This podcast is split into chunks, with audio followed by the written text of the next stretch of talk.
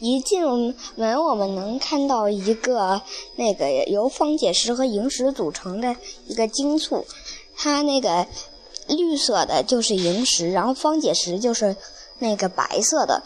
当然，这两种矿物都不是很都不是很硬。一末世末世硬度是从一到十，硬度那个数字越小呢，它的硬度就越小。萤石和方解石分别为三和四，啊，然后我们再往右走，我们能看见一个晶洞。晶洞是怎么形成的呢？它是由一块大石头，然后有含有矿物的溶液渗进去，然后不慢慢的在里面结晶，然后就形成了水晶洞。向左走，我们就进入了地球晶。一进来，我们就能看见一个很大的地球仪。地球仪下面有一个架子，而且地球仪还在和架子都在慢慢的转动。中国星座系统在春秋战国时期就已经形成了。三国时期，吴国人陈卓将前人的星座系统整理合并并行下来。现在这张星图就刻于南宋时期，也就是大概在公元前。一千两百四十七年，他将北宋元丰年间，也就是公元前一千零七十八年至一千零八十五年的观测结果刻于高约二点四五米、宽约一点一七米的石碑上。全图共刻恒星一千四百多颗，并刻出了银银河的界限。这个碑现在存于苏州的博物馆。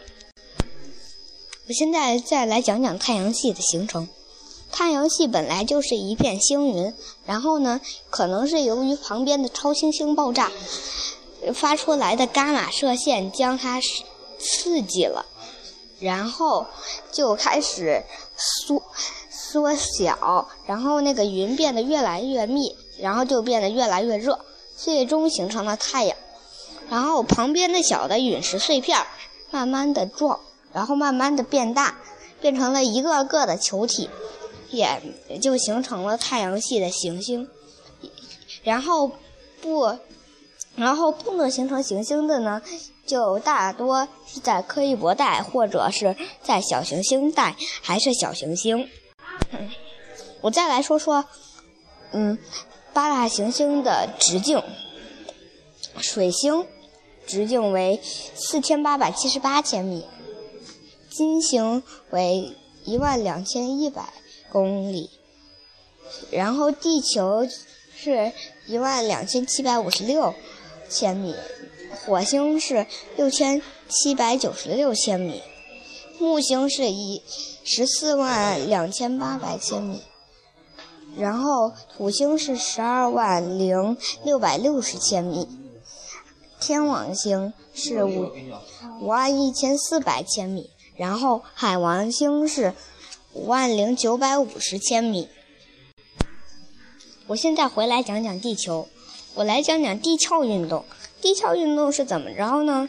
是岩浆热了，然后岩浆变得非常的热，然后从地底下喷出来。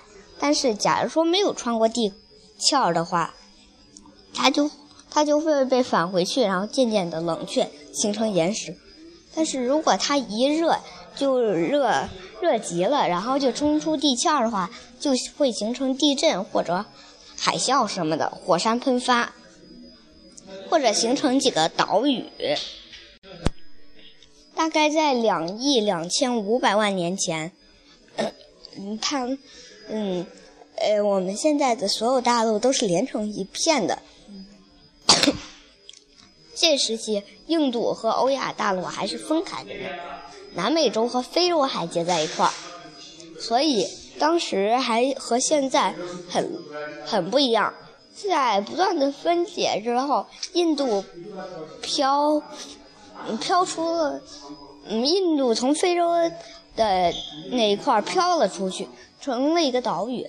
然后在现在呢，印度是怎么和欧亚大陆接在一块儿的呢？印度是撞在了中国的版图上面，可以是可以是这样，然后然后才形成的喜马拉雅山脉，以及所有的青藏高原高原都是由于印度的碰撞然后形成的。我先来讲讲大陆漂移的证据，有一种。呃，有一种生物，以前的古生物叫水龙兽，它本来在整个联联合起来连起来的大陆上生活，也就在南极洲那一块儿。但是因为后来大陆的漂移，所以呢，水龙兽被移到了好几个不同的地方，这就这就表明了大陆漂移的证据。我再来给大家讲一讲一个很著名的故事。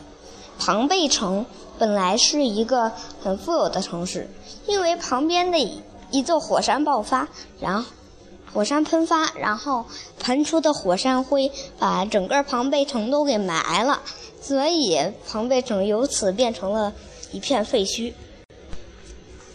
再来给大家讲讲浮石，浮石就能浮在水上，为什么呢？它有很多小孔孔，然后里面就可以渗水进去，然后所以它就很轻，然后空气的浮力和水的浮力都可以共同把它拖上面。我再来给大家讲讲预防地震的地动仪。地仪的原理是什么呢？有有八个八有八条龙，然后嘴里都叼着一个铜球，然后。